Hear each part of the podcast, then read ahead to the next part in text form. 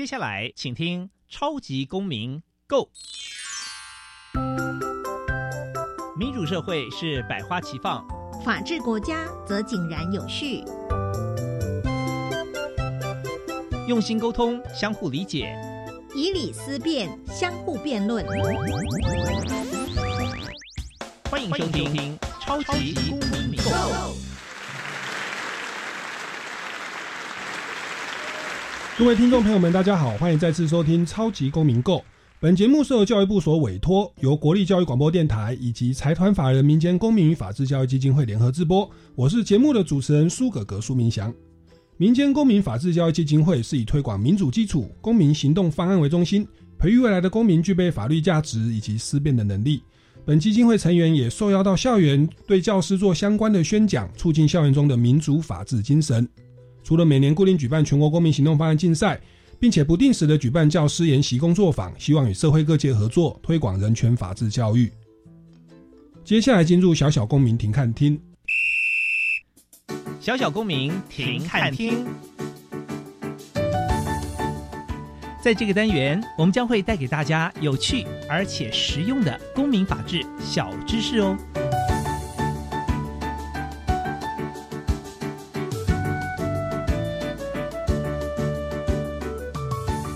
劳动基准法，简称劳基法，是我国法律体系当中最基础的劳动法律。立法目的为规定劳动条件最低标准，保障劳工权益，加强劳雇关系，促进社会以及经济的发展。一九八四年七月三十日公布实施，现行的修正版本为二零二零年六月十日所修正公布。接下来进入公民咖啡馆。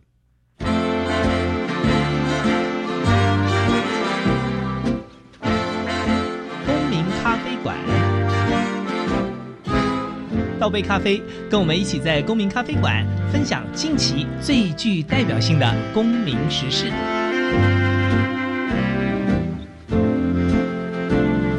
各位听众朋友们，大家好，欢迎再次收听超级公民购。那再过两天哦，再过两天就是我们五月一号劳动节哦。那说劳动节呢，其实我们广大劳工朋友是非常的辛苦的，所以我们国家有其实有一部法律与大家生活息息相关哦，叫做《劳动基准法》。所以今天我们要谈的主题呢，就是《劳动基准法》的面面观，同时呢，也会来跟大家来分享一下劳资纠纷的一些相关案例。那今天节目我们非常荣幸邀请到啊，本身是新北市劳工局的调解委员，也在劳工大学哦进行劳动法的讲座以及劳资争议的专栏作家哦，欢迎这个张云祥大律师。Hello，大家好，我是张云祥律师。是，那我在那个台北市政府劳动局跟新北市劳动局都担任调解委员，那处理劳资争议纠纷大概有八年之久了。那很谢谢呃来这个电台，然后分享一些我的经验。是，那非常感谢张云强大律师哦，本身也是这个东吴大学的公法学的法学硕士，专长非常的多。那我们今天另外一位来宾呢，艺人来宾邀请到的是驻唱歌手以及直播主哦，Yumi。Hello，大家好，我是 Yumi。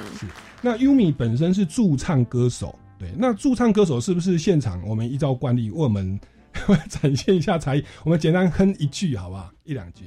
好，就稍微献丑一下。好好，然后那我唱一小段，这样。我不是一定要你回来，只是怕有一个人看海，回头才发现你不在，留下我迂回的徘徊。谢谢。好，谢谢我们的驻唱歌手 Yumi 哦。那其实 Yumi 也参加很多的歌唱比赛，也都是打入前十强哦，名列前茅，也参与了很多的商演的演出哦。但是大家也知道，现在因为疫情的关系哦，这个呃工作环境不是很稳定 哦。那其实我们之前的访问过很很多的艺人来宾哦，也常常都是斜杠。所以我们的 Yumi 呢，除了在担任驻唱歌手之外，本身好像也有非常多的这个兼职或工作的一个斜杠的经验哦，也也发生了一些劳资争议。所以待会也可以来请教我们张宇强大律师。啊，不过呢，节目一开始呢，我们还是先请张大律师跟我们听众朋友来稍微介绍一下哦，就是劳动基准法它到底是一个什么样的法律？它在我们的法体系的定位中啊有什么意义？因为我们知道民法其实有雇佣契约，对，那我去上班为什么不能用雇佣契约就好，还要用一个劳动基准法？它里面有什么特别规定吗？或者是规定哪些是跟我们劳工朋友息息相关的？嗯好的，其实这是一个非常好的问题，因为大部分人其实也都是认为说，民法其实就是有一个雇佣的章节了。那但是为什么还要有劳动基准法这一部法律的出现呢？其实是因为，如果我们讲民法的话，它其实是不会不会去管说到底是不是现在签约的双方是一强一弱的关系。那也因此，劳动基准法产生是为了横平这个雇主强的一方跟劳工弱的一方之间的横平。所以，其实，在劳动基准法第一条就直接提到了，为了要规定劳动条件的最低标准，去保障劳工的权益。所以，从这句话我们就可以知道，其实劳动基准法就是雇主在跟劳工签订契约的时候的一种最低标准。嗯，那只能比这个更高，不能比这个低，低了就是违法。说到最低标准，我们大家最关心就是基本工资。最近很感恩啊，每年都调涨哦，调了八年了。今年的最新装好像是两万六千四百块，对不对？对，目前是这个。然后时薪是一百七十六块。对对，那我有听说有人是有的老板是不按照这个来给付的哈，待会也会继续请教张大律师。是是，那是请张大律师跟我们介绍，那劳基法它除了规定像最低工资，有没有哪些东西是其实是一般劳工朋友的权利，可是常常被忽略的，或者是雇主都视而不见的？嗯，那个应该说实务上最常违法的大宗，我们处理过比较多，呃，实务上都常常会发生的，比方说那种加班费没有给，嗯，然后或者是说，呃，雇主会因为劳工犯错，然后预扣一定一定额度的工资，嗯然后甚至是涉及到休假、请假的问题。嗯请假程序应该要怎么请，然后还有什么价别？那另外呢，呃，大家应该也比较关心是说工作时间，工作时间，也就是说、啊，那我呃一天一天应该要工作几小时，然后一个月最多可以工作几个小时的加班时数，这些可能都是实务上比较常发生的问题，嗯在劳基法上都会做规定。是我可以请直接先请教一下张大律师哦，像那个预扣，我这个有很多朋友有类似的经验，就是说什么迟到要罚五百，结果就变成说他一天工作八小时，他迟到半小时，好像被罚了，好像按照一分钟好像罚十块还是怎么样，对结果罚了以后变成说他那八个小时平均下来，他的薪资没有到最低工资。是，对，那这个情况下又好像说是特别约定说我们是可以预扣那个迟到的的的费用嘛？那那他这个扣到如果扣到变成我一天上班的钱都被扣光光了，这样的话，这个约定是还有效力吗？还是说这是契约自由原则的范畴？也就是从刚刚民法雇佣的章节跟劳动基准法的这个观念的差别。也就是说，在劳动基准法里，确确实是有规定说，工资应该全额直接给劳工。嗯，那如果要预扣的话呢，也不是说不行，要跟劳工特别约定，要有嗯。劳经过劳工的特别约定，也就是取得他的同意。对，那但是呢，刚刚呃苏哥哥你有提到是说关于迟到的部分，对，然后就被扣扣的金额反而不成比例。是。之前我有看过一个新闻，是百货公司柜姐迟到十分钟，嗯，预扣直接扣两千块，哦，这这么好赚，所以当天根本就 当天的。薪水当天完全没有领到了，这样。对啊，对，其实这个是很明显典型违法的例子。那通常迟到在实务上，也就是在主管机关的立场，应该要怎么做合法的处理呢？嗯，就是把一个月的工资换算成每天的工资除以三十，换算成每天。嗯。那每天的工资再换算成每分钟、每小时、每分钟的工资，哦，也就是说看是看迟到的分钟数，然后来扣一比例来扣。哦，对，所以要要依照时薪啊，比如一个小时就是一百七十六块，你迟到半个小时，那就是一七六除以二，只能扣八十八块。对。哎，我数学还不错。那如果那如果迟到，比方说五分钟、十分钟，嗯也就是继续换算下去换算成分这样。哦，这个这个劳工朋友千万要注意哦，你不要上班上了半天在做心酸的哦、那其实这个就谈到啊，劳基法它就是保障劳工的最基本的一个生存的尊严啦，那最基本的工时哦，因为房价一直涨，但是工资哦这这个保障当然有涨，那大家一定要捍卫自己权利。好，那这只是迟到的部分，我相信还有很多的一些相关问题都可以请教张大律师哦。那今天我们的驻唱歌手哦优米就来到了节目现场，来是不是来跟我们分享一下？您这个歌声不错哦，刚刚又是清唱，展现你的歌喉。但是呢，因为这个大环境不好哦，餐厅我知道经营也很辛苦哦。你本身有在斜杠哦，在斜杠打工的过程，好像也遇到的一些劳资的争议，来跟我们分享一下。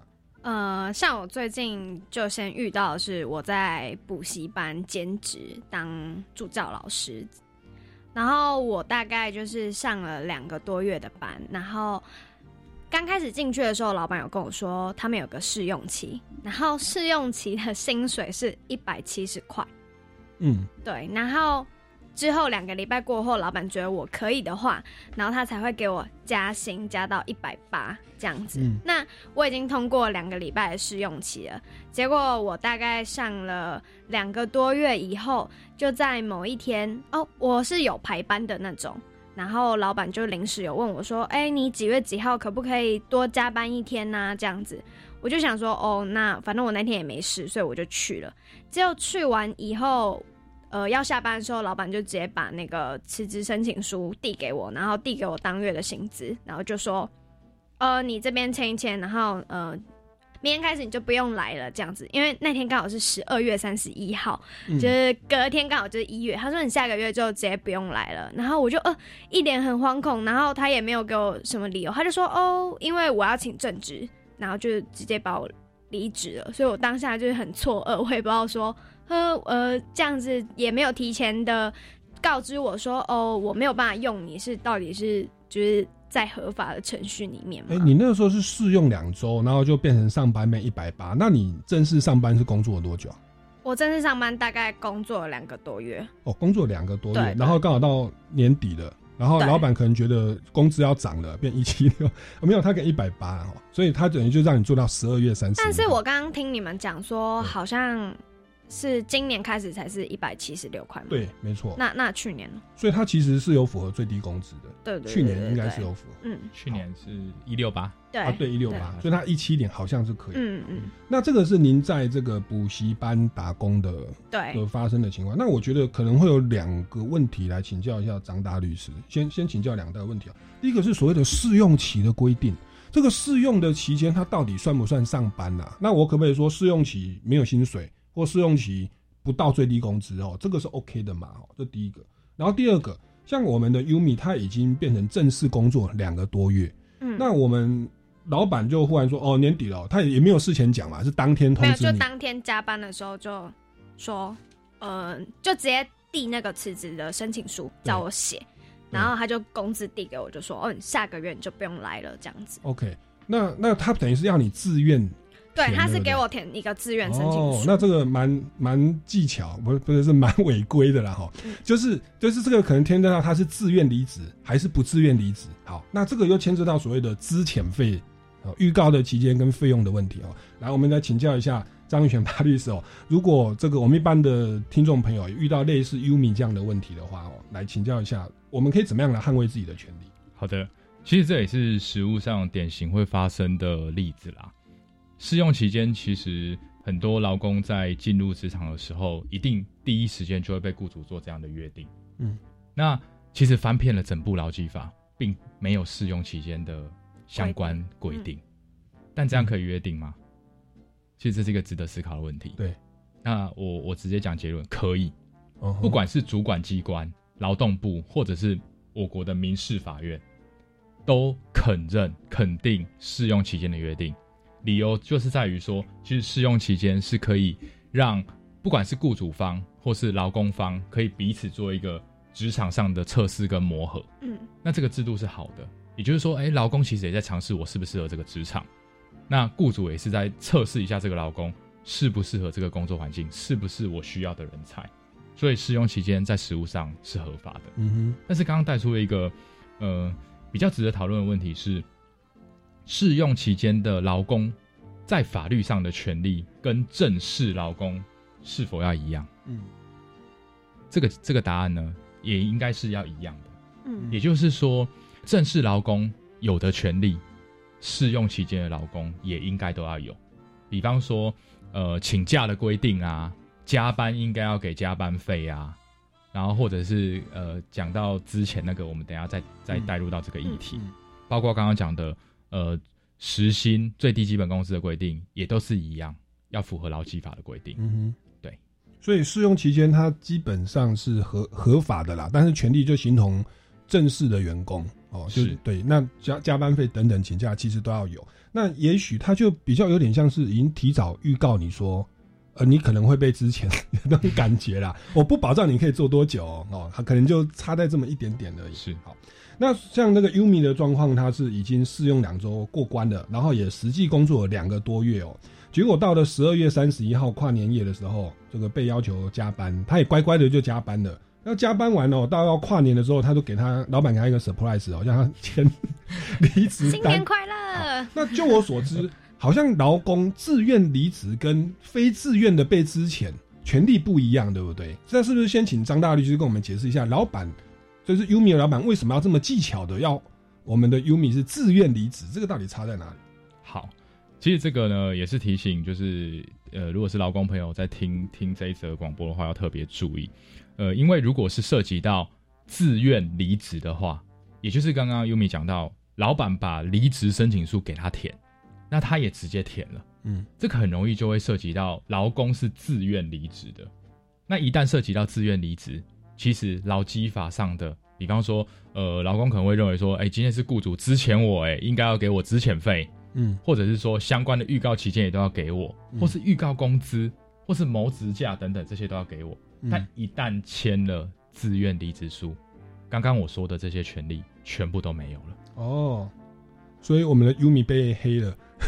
对我被黑了，好，所以所以其实假设一般的的劳工朋友，只只要老板就是你要离职的话，其实你不是出于自愿的话，其实你就没有必要填那个嘛，对不对？你就说老板要你把我 fire 啊，要你把我之前啊，来 Umi，那我可以就是直接请问一个问题吗？啊就是说，呃，因为那时候我被离职的当下，其实我很错愕，所以我就在网络上面查了很多，然后我就看到好像有一条什么规定是说，好像兼职你没有满三个月，就是雇主都可以直接就是没有理由的开除你，这是这是真的吗？兼职人员不满三个月，对，就是你没有工作满三个月，你就可以随时被开除，然后你不能就是有什么什么劳基法的权利，这个是网络谣言还是是假新闻吗？还是 我觉得这个观念上可能还是要澄清一下，好？嗯，因为刚刚优米有讲到，他其实试用期已经过了。对那如果是试用期已经过了，代表老板已经肯认你的能力，对。然后应该要把你当做是正式的员工来看待。那如果网络上这样写的话，我在想啊，应该是不是那个三个月是在讲前面试用期的部分？哦，也就是哦说，三个月是劳工还在试用期，嗯那也因此雇主有比较大的去终止跟他之间契约的关系。是是是。对，所以所以这个事实状况的厘清，那其实每一间公司的试用期期间是不一定的，嗯是依照约定的。所以假设那一间公司真的是三个月，嗯，那就可以说哦，那个是试用期，就可以比较不受到预告期间的一个一一一个规定的限制所。以我不管是正职或者是兼职，我其实都有权利，嗯是这样子吗？啊呃，只要试用期过了，过了哦，你哎、应该说试用期间你也跟正式劳工一样有相相等相等的的那个权利。权利，对。对。啊，只是在试用期间，呃，跟正式劳工有一点点差别，就是雇主要取得一个，他会取得一个任意终止权，嗯。也就是他决定要这个员工还是不要这个员工，他决定权在他身上。但应该是在试用期，对，不应该是我试用期继续工作的时候他这样子开除我，。所以假设试用期过了，我们已经到了正式的员工的情况下，就回归到劳基法的规定。是那如果说要老板要支遣你的话，那其实就要符合一些相关的规定。哦，那也就是劳工朋友要千万记得，就是老板要你填自愿离辞职书，不要填哦。你一定要说，要不然你把我支遣呐、哦。那因为这个东西会牵涉到我们待会要谈的哎劳工可以保障的一些权利哦。所以这边我就接着请教大张大律师啊，如果说是老板想要把员工资遣的话，依照劳基法哦，这个雇主他应该要啊负哪些责任？预预预告啦，还是要付资遣费啦？请教一下。嗯好，之前的这个问题呢，事实上是每天都在发生的。可能我们现在在录广播的同时，也有人又被支遣了。是 对对对礼拜六也是有人被之前的，对。然后过年那时候也是更多人被支遣。对，当然老板其实也不太会想说，就是年关将近啊，嗯然后等过完年之后再说，不会，每天都在发生之前这一件事情。那针对之前呢，其实呃劳基法有规定，可以资遣的事由，嗯，那我们称之为什么？叫做资遣法定主义。嗯。也就是说，只有法律规定的这些原因嗯，雇主才可以支遣劳工。嗯。那它的规定是规定在劳基法第十一条，劳基法第十一条。嗯，呃，举简单几个几个情况来看好了，比方说，雇主嗯、呃因为经营不善的关系要歇业，或者是要把呃店转让出去了，那或者是说因为不可抗力的原因，比方说发生大地震，然后整间公司倒了，然后没有办法再继续营业了，那。嗯这个不可抗力的原因达一个月以上，也是可以支遣员工。嗯然后另外呢，其实最常实务上最常使用的条款，就是雇主一旦认为劳工工作能力表现不好的时候，嗯这也是一个资遣的事由。那这个是实务上最常使用的。嗯但雇主要说劳工工作表现不好，不是只单纯他说而已啊，一定要有相应的证据。嗯所以回过头来，我们国家的主管机关劳动部或是民事法院对于这个把关都非常严格。也就是说，今天雇主要说劳工表现不好，举证责任完全都在雇主这边。对那其实这个事有很多啊，其实也包含说业因因为业务的需要要裁员哦。那我看到很多雇主有很多规避的方法，说我要请正职，或者说故意把这个工人把他派到离岛去上班，说我们要成立分公司，不是逼人把他逼退嘛？哈，那其实有很多的问题可以来讨论。我们先进一段音乐哦，待会回来节目的现场继续来请教一下张云祥大律师以及优米的案例的分析哦。那这个这一段进一段音乐，我们要播放音乐是歌手邰正宵他创作的一首歌，叫做《仰望》，就鼓励大家在疫情的期间哦，或者人生面临困境的时候，定睛在永恒，抱着希望，坚定的走下去。哦，那我说这个歌手邰正宵，他也邀集了很多的歌手一起来唱这首歌，包含何方啦、张云京啦，还有这个蔡家珍呐，哈，以及主持人苏格格哦。所以我们进一段音乐，马上回来节目的现场。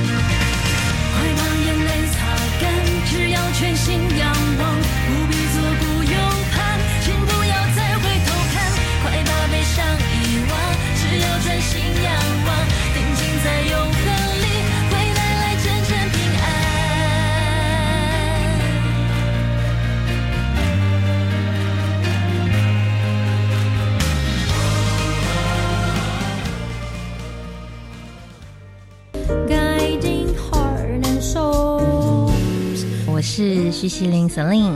我是白天五月五号中午十二点，爵士午夜场在家听爵士乐，将邀请爵士美声歌手徐熙玲率领 Lady and Night 女爵骑士乐团带来动听的爵士经典曲目。五月五号中午十二点，记得搜寻教育电台生动全世界脸书爵士午夜场在家听爵士乐。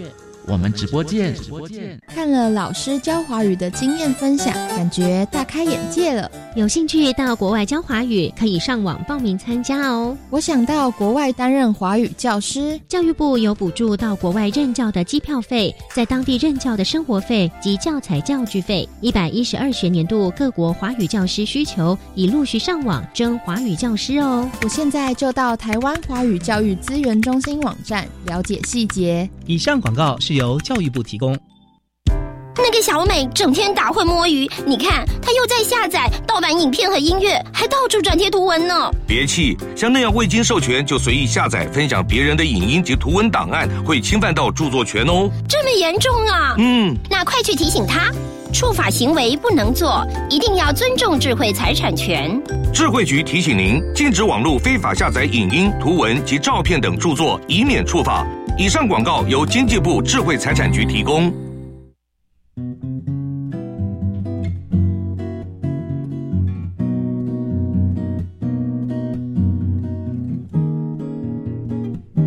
我是苏命苏米恩，你现在收听的是教育电台。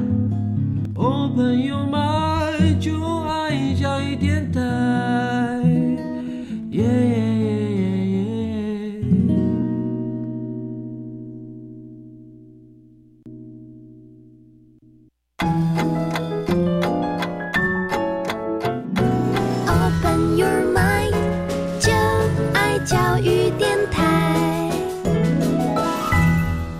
各位听众朋友们，大家好，欢迎回来《超级公民购》。那今天我们要谈的主题呢，因应五月一号劳动节哦，我们要来介绍的是劳基法以及劳资争议的相关案例解析哦。那邀请到的是这个呃台新北市劳工局的这个调解委员哦，张云祥大律师哦，以及我们的驻唱歌手 Umi，有非常多的这个打工的经验哦。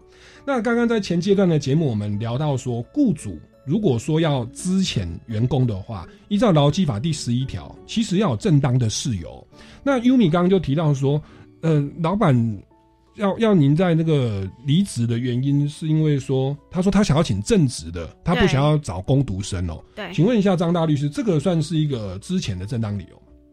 呃，关于这个原因呢，其实在劳基法第十一条五款里面。五个款项里面完全都没有这个原因，所以很明显这个并不是一个正当的事由。OK，对，所以所以在这种情况下，其实你可以继续去上班，你可以拒签，可以 对对，其实你可以拒签哈。好，那这是所谓的正职与兼职，它不是一个正当的事由。那我我其实也有也有听我的朋友说，就是这个老板可能是也要规避之前费，那结果他就说，我们现在因为业务的需要，我们要在连江哦那边最近缺肉。我们要在连江 这个这个开设分公司，好，那就请你呢从台北哦来调职到马祖去，可以坐船过去哦，八个小时就到了。那那个在台北上班，他当然说不愿意啊。后来他说他你不愿意可以哦，那你就离职吧，你就自愿离职吧，因为你不符合我的需求。嗯，那有时候看到雇主是透过这种啊调职的方式，好像有一点给你逼退的这种感觉哦。这个部分我们实务上怎么认定？对。其实这个呢是实务上典型雇主会会采取的一个方式，也就是说先调职，然后让劳工觉得知难而退。嗯，那如果觉得哎好像进一步我也不想去的话，那是不是就乖乖签下劳工的自请离职书？那一旦签了，就像前面刚刚所提到的，就劳基法相关的权利又都没了。那这个问题呢，会扣紧着回到劳动基准法第十条之一，嗯，调职。的几个原则来判断，那其实调职有五个需要判断的原则。第一个呢是说，公司有没有什么必须企业经营上的主要的目的？为什么今天要把员工调到连江去，连江县去？调到那么远的目的是什么？可能公司第一个就要说明了，而且这个目的不可以是不当的动机哦，比方说要整他，要逼他自请离职，不可以。第二个呢是。关于这个劳工的工资不可以做不利的变更，也就是说啊，把他调过去，对他的工资不可以调降，啊，当然调升我们不反对啦，嗯，对，所以调无就无故减薪，他其实也也也也是不行，他等于形同在逼退人家。对，如果调职伴随着减薪的话，那第三个原则呢，就是调动后的技术跟体能是这个劳工可以胜任的。所以这个判断重点就是说，关于调动后过去的那一个工作，是不是劳工曾经有做过的啊？即便没有做过，雇主也应该要就是去指导他，或是培训他，不能可以说啊，你就是过去，然后我什么都不管这样。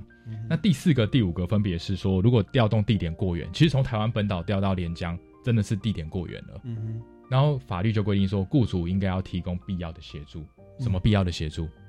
例如交通补贴啊，或是呃，比方说员工宿舍，对，直直接在那边帮他出租租宿舍让他住这样。OK。那另外第五个原则，实务上也是越来越看重这个原则，要考量那个劳工的家庭生活利益。比方说，那个劳工的家人都在台湾，嗯，那你把他调到连江县去怎么办？嗯，是不是应该要多加考量这个点？要这个五个原则都通过，才是一种合法的调职。是，所以你看我们劳基法的落实，它有这么多的实务的认定标准，也也是很感谢张大律师，也在实务界又做劳资调解的委员，所以我们政府这样的一个制度，其实对劳工的保障就会相对的更加的周延哦。那但听众朋友，如果你是劳工的话，我们台湾有几百万人是劳工哦，那其实应该也要有这样的权利意识哦，不要说因为自己是经济上的弱势而忽视了自己的权利哦。好，那这个是所谓的这个离职的正当理由了哦。那假设呃，就之前的正当事由，那老板如果说要资遣的话，刚刚还有提到说要有预告的期间，像我们的 Umi 本身是正式工作两个半月，两个多月，其实是快三个月，快三个月、对哦。那好像我们的预告的期间是不是有依照我们工作的时间有去做调整？那如果老板他不遵守预告期间的话，是不是又有一些相关的一些赔偿责任？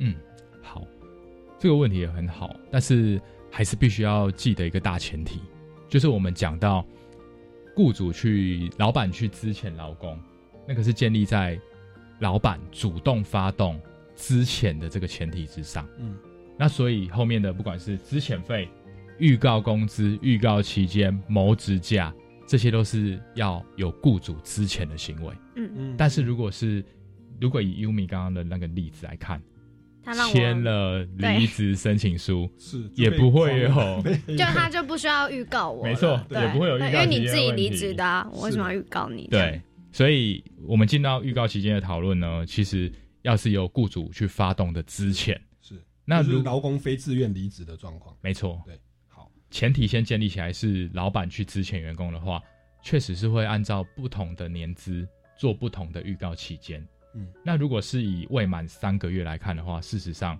是不用预告期间的。哦，是不用预告。对 OK 是要三个月以上一年未满才有十天的预告期。哦然后一年以上三年未满是二十天的预告期。是，那三年以上是三十天的预告期。OK，所以 Umi 的这个状况，如果他今天没有填自愿离职啊，是老板真的是之前的话，其实老板确实可以今天说，哎、你明天不要对你要来上班了走就走，他他可以这么做的。呃，但是我们讲的那个年资啊，对，应该在 Umi 的这个例子是要从试用期间开始看。哦，嗯，对是，所以应该是超过三个月了。就加上两个礼拜，可能刚好过三个月。对对刚好对对过三个月。那老板就要在十天前通知。对，那如果十他没有在十天前通知会怎么样？如果没有在十天前通知呢，其实呃法律制度上设计是这样，就是预告期间跟预告工资是互相对立的两个概念。也就是说，如果没有在十天前通知，我就是要给劳工十天的预告工资。嗯，简单讲就是没有通没有给你相应的时间，我就是给你钱。哦，对，那还不错。对，还其实还不错。哎、那我有个问题哦，他那个给钱的方式，因为像优米他是兼职排班的，是。那这十天也不能说十天都每天用八个小时计算嘛？还是说要回溯他平均的打工的时数，还是怎么样？一般而言会是以他平均的呃排班的时数对来看，，他有规定时间，比如说是两点到几点这样子。OK OK，然后去去回，算但是都是固定的。OK OK 好，那但是总之老板是没有符合预告期间，其实员工是可以去要这个补补偿的那个相对应的日数的薪水啦，哦，这是对预告的工资的的工资哦。那那再来所谓的资遣费又又是怎么计算的？OK，关于资遣费的部分呢，其实呃，简单的来说是要先算，还是要以劳工的年资为准。嗯，那大方向而言是一年，如果工作满一年的年资是零点五个月的平均工资，工作一年就是等于半个月的薪资。OK，对，但是我刚刚的用语叫做平均工资。对，平均工资跟工资的差别在哪里？工资可能大家想象就是我们每个月领每个月领的那个月薪，嗯，但平均工资呢，它的差别就在于，它是从呃，比方说老板之前我们的那一个时间点开始算，往前回推六个月的薪水加起来除以六。哦，对，所以老板有可能能要快要把你之前之前给你调降薪水，或者故意假设兼职人员就故意故意给你搬很少。对，对没错，哦，所以所以回溯六个月就比比较难，对，去去去去给你去做动手脚对对嗯对对，好，那这个是资遣费的。你说满一年的话，零点五个月要给，半个月薪水。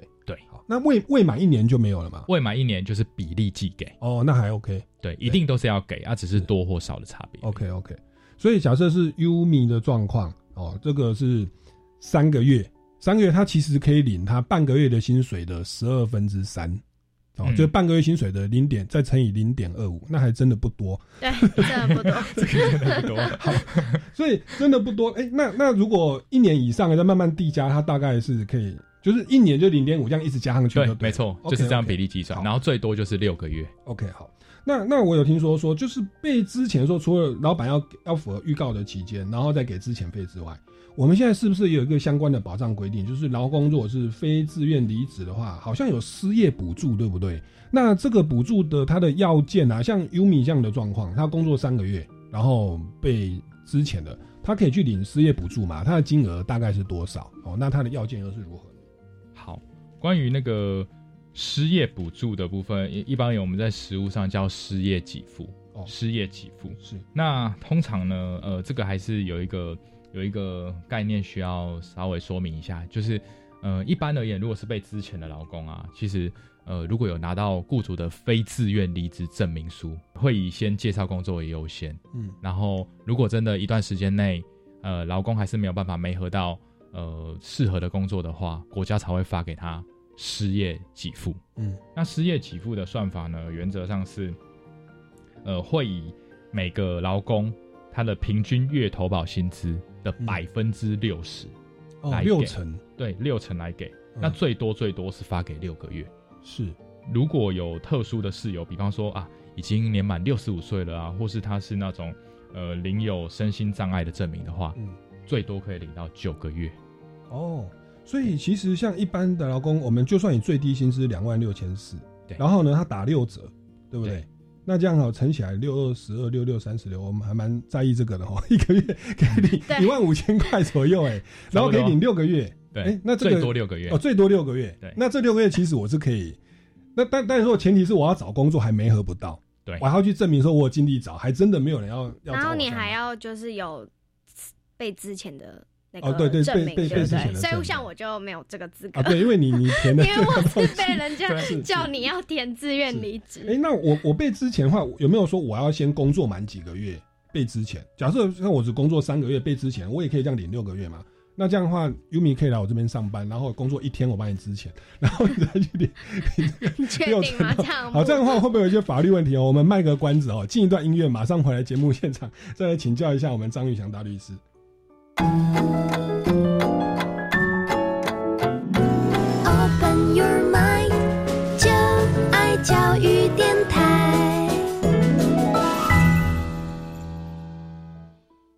各位听众朋友们，大家好，欢迎回来《超级公民购》。那今天我们节目呢，跟大家聊的算是一个与生活息息相关的、就是劳基法的案例分析哦。那邀请到的是张运强大律师以及 Umi 哦，他本身的一些工作经历。那刚刚我们有聊到说，这个如果员工是被老板资遣的话，也就是员工是非自愿离职，其实是可以领失业的这个给付哦。那假设以最低工资两万六千四的话，可以领六个月哦，这个六成的薪水，呢一个月可以领到一万五、一万六哦，这个是相当好的一个权利哦，请大家不要忘了、那当然说，这个时候就会造成说，主持人刚刚就在在设想一些哦。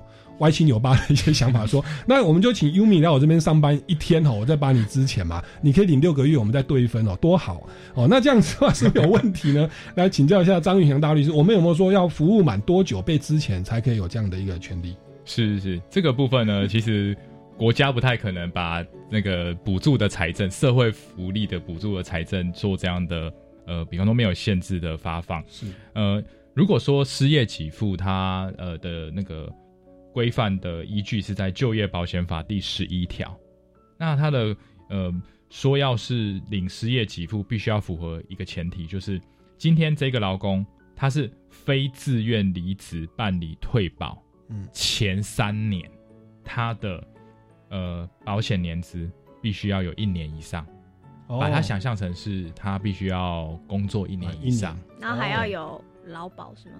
对。对，啊，其实本来就一定要保劳保，劳保反正就一定要雇主保劳保，的义务对对对。对对。但是你因为已经签了自愿离职又不行，对，哦，所以请大家要千万注意哦，就是主张这个权利有一些前提的要件。好，那其实刚刚讲了半天是 Umi 的第一个斜杠工作，就是在补习班哦，这个这个兼职当老师。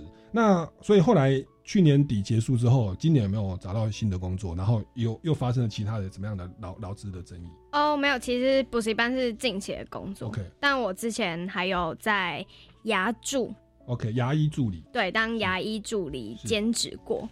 然后那时候我的状况是半工半读的状态，所以我就是每个礼拜一到礼拜五都要上班，但是那个公司就有说，哦，他们一个礼拜就是休息公休一天，所以他们会要求我说，你礼拜六一定也要上班，所以等于我一个礼拜七天，然后我六天都要上班，然后上班的那个时段是晚上六点到晚上十一点。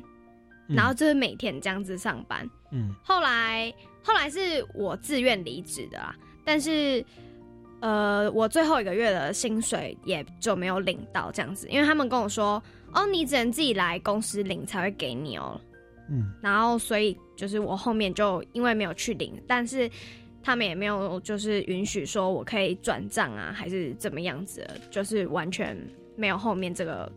措施这样子，所以你那个工资就一直放在那，他要你去领现金，对，他就说哦，你一定要来公司领领现金才可以，是是要办一些什么离职的手续？呃，也没有，就是就是说你只能来现场领这样子。哎，那我确认一下，这是多久以前的事情了？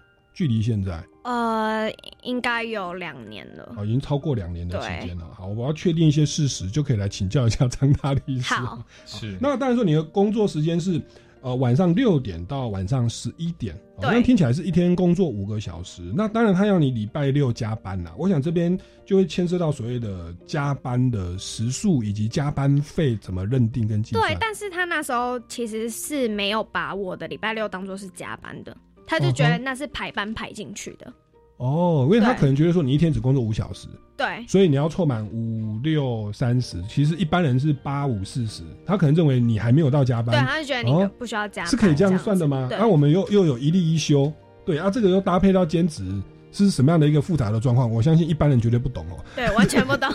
所以我先一定要来请教一下张雄大律师，因 为因为有的工作他不是周一到周五嘛，我们一例一休说是礼拜天是例假日，礼拜六是休假日。啊，休假日跟例假日工作的加班费计算又不一样哈。那有的工作它是排班的，那礼拜六到底算是正常上班日，还是算休假日，还算例假日呢？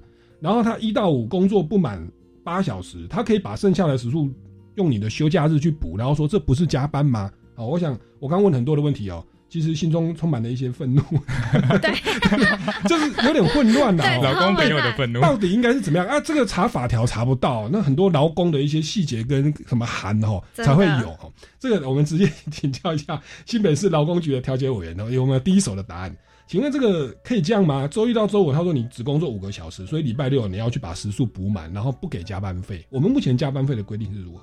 好的。关于这个部分呢，其实呃，刚刚苏哥哥带出一个概念，就是一例一休。啊。一例一休这个修法，大家呃，应该说几年前吧，也是吵得沸沸扬扬的。那现在的规定就是，至少劳工每工作七天，要有一个休息日，就是一个休息日跟一个例假日。哦，那休息日大家如果是一到五工作的话，原则上就是礼拜六，嗯。礼拜六是休息日，对。然后礼拜天是例假日，嗯所以就是七天内要有两天的休息，是。一个叫休息日，一个叫例假日。那这个呢，不论是全职劳工，全时哦，嗯。就是一到五都工作的，嗯。那呃每天工作八小时，一周工作四十小时那种全时劳工，或是 Umi 刚刚的例子，晚上六点工作到十一点，一天工作五个小时，对。的这种兼职劳工，没有任何区别。哦也就是说，它还是有一例一休的适用。，OK，所以在这种情况下，你礼拜六其实要算加班，是对不对？嗯，可是可是他却把你当成一般上班，其实这个是有有有一些问题的。对，但是他们那边所有的员工都是这样。OK，我们一定要举报他。哦、不是啊，就是说我们其实劳工朋友要注意，其实这个东西是雇主他有可能是违法。那当然说这边请教一下，那像优米他是礼拜六去的话，假设他又去工作了五个小时，那礼拜六就算是休假的加班。那休假的加班跟例假的加班，就是例礼拜天的加班，它有没有什么样的不同？呃，这个是有很明显的不同的。也就是说，现在的法律规定是只有礼拜六，如果是一到五工作的话，嗯礼、拜六是休息日，休息日才可以加班。嗯例假日、礼拜天是原则不能加班，除非什么天灾事变、突发事故。OK，比方说有大地地震震啊、火灾啊，必须雇主必须请劳工来怎样帮忙清理那个工作的现场。是只有这种情形，不然原则上礼拜天例假日是绝对不能加班的。是的，那如果是休息日，礼拜六的加班呢？它原则上的算法是前两个小时，前两个小时乘以一点三四，嗯，对，然后后呃六个小时，嗯，六个小时乘以一点六七。哦，那所谓的乘以的前面那一个基数呢，是指平日每小时工资。就是一百七十六块这样。对，如果是以 Umi 的例子，就是一百七十六。对如果礼拜六来工作的话，前两个小时就是你的每小时工资乘以一点三四，哦，后六个小时呢，就是你的每小时工资乘以一点六七。所以 Umi 礼拜六他是工作五小时，所以前两个小时是一七六乘一点三，有加成啊。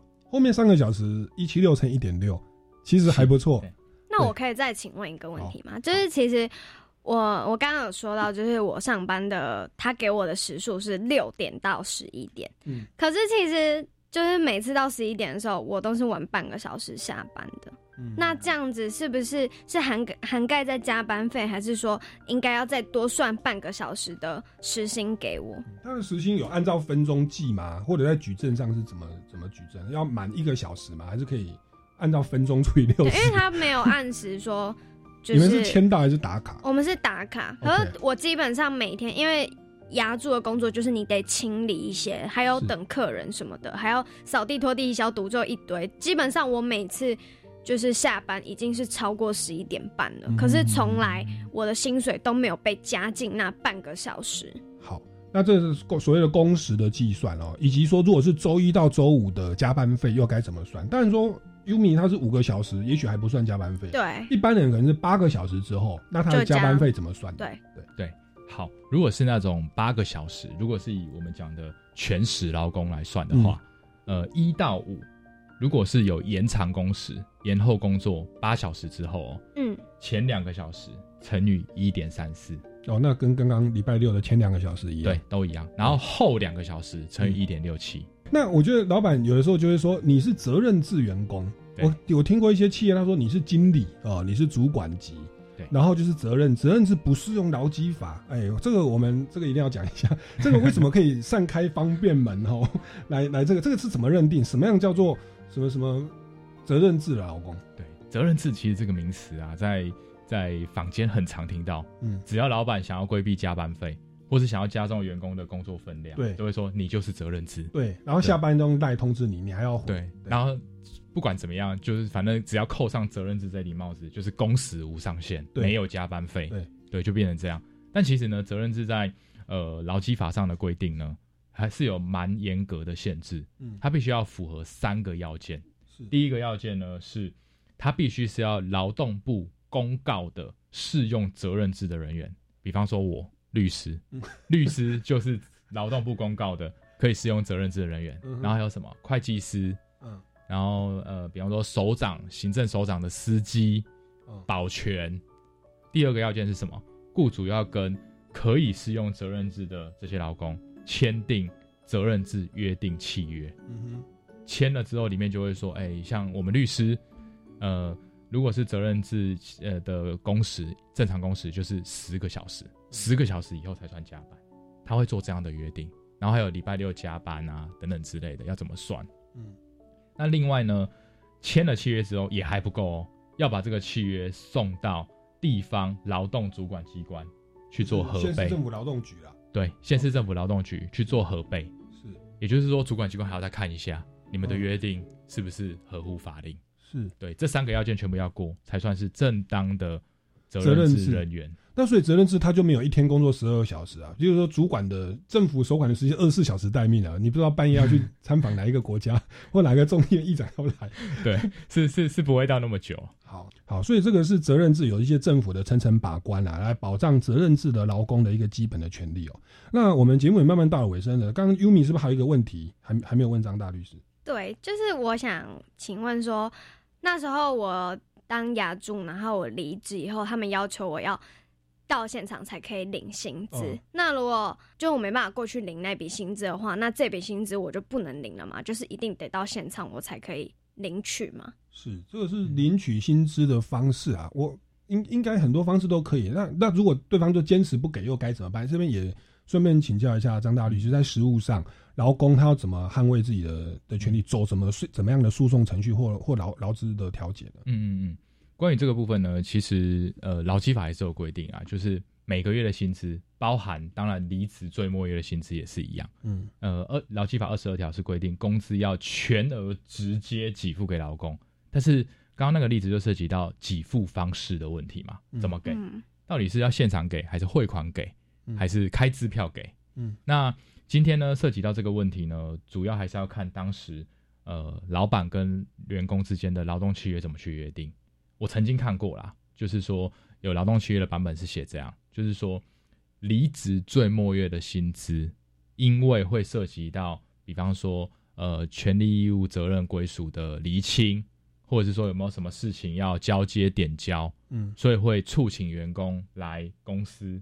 哦然后结清之后再给最末然后跑月的薪资各个单位要盖章盖章，借的书要还呐、哦对借的器具要还这样。对，然后透过这种方式让劳工来公司做一个交接，嗯或归还一些公司的物品，然后顺便给离职最末位的薪资。嗯但如果劳动契约有这样规定，我是觉得呃，老板那一那一边才会有嗯这种方式才会比较正当一点啦。嗯但是如果劳动契约没有这样写，我们就是回归到每月薪资怎么给，最末月就怎么给。